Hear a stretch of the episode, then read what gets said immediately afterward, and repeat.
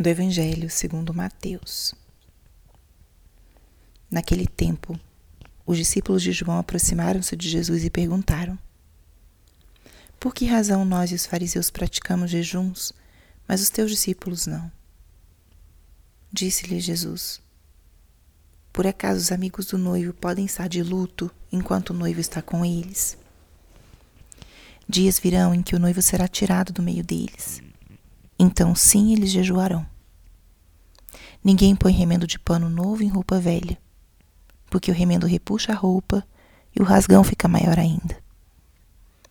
Também não se põe vinho novo em odres velhos, senão os odres se arrebentam, o vinho se derrama e os odres se perdem.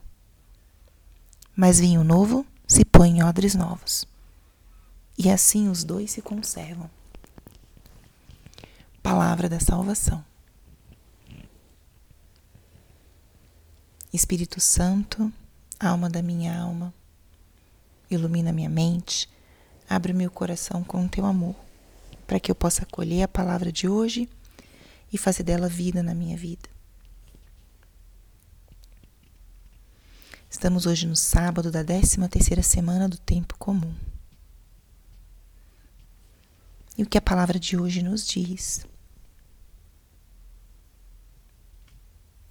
O evangelho de hoje fala de um encontro entre os discípulos de João e Jesus. João tinha a missão de preparar os caminhos para o Senhor. Tinha um grupo de seguidores que tinham acolhido a exortação de João de viverem uma conversão de vida a prepararem seus corações e suas vidas para a chegada do Messias. E esses discípulos de João são os que se aproximam de Jesus para perguntar sobre o porquê dos discípulos de Jesus não jejuarem, enquanto os outros faziam jejuns e sacrifícios. E Jesus responde com uma comparação, como ele costuma fazer muitas vezes no Evangelho usa coisas cotidianas para explicar verdades espirituais profundas. E Jesus usa, essa comparação do remendo de roupa, um remendo de tecido novo em roupa velha, ou os odres novos para os vinhos novos, porque esses homens que perguntaram para Jesus pareciam não estar prontos para a novidade de Cristo. Cristo veio trazer novidade. Será que nós conhecemos esse lado do Senhor?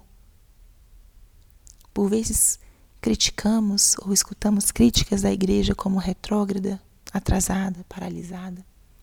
Mas a mensagem do evangelho ela foi imensamente revolucionária e novedosa, sem tirar os elementos essenciais dos ensinamentos de Deus. Os homens que perguntaram a Jesus sobre o porquê os seus discípulos não jejuavam, não estavam prontos para essa novidade. E o que Jesus fala é que é necessário reformularmos as nossas estruturas para acolhermos as novidades. Essa frase pode ser um pouco perigosa, mas na verdade é isso que o Senhor ensina. Só que a novidade do Evangelho é uma novidade carregada de bondade, de verdade plena, de convite ao amor e ao serviço ao próximo. A novidade de Jesus é porque ele trazia uma mensagem para todos, um convite ao perdão, à reconciliação, ao serviço e à entrega, mas que a posse, poder, autoridade ou outras necessidades muito humanas, muito arraigadas na nossa natureza humana. Ele trazia uma novidade. E o convite que ele faz através dessa comparação do vinho novo para os odres novos é que nós abramos o nosso interior para acolher a novidade de Cristo. Acolha, portanto, à luz dessa palavra, a novidade de Cristo na sua vida e na sua família. A novidade do perdão, da escuta, do acolhimento, do serviço, do amar-nos uns aos outros como Ele nos amou. Acolhamos essa novidade e transformá-la em vida no dia a dia, no cotidiano. Os odres novos para o vinho novo. Abrir a nossa mente, o nosso coração a esse chamado de Jesus que é tão articulado, novedoso, que é esse chamado ao amor, à entrega, ao comprometimento, à simplicidade, à obediência. E abrindo-nos, seremos capazes de acolher esse vinho novo que se derrama sobre nós. Acolher esse vinho novo que vem alegrar nosso dia, nosso ritmo. Acolhemos essa novidade do amor. E para isso pensemos hoje o que precisamos reformular nas nossas estruturas interiores para poder acolher essa mensagem de Cristo, esse convite dele. Peçamos hoje essa graça ao Senhor de deixar-nos modelar por Ele para podermos acolher essa novidade, esse vinho novo que Ele quer derramar.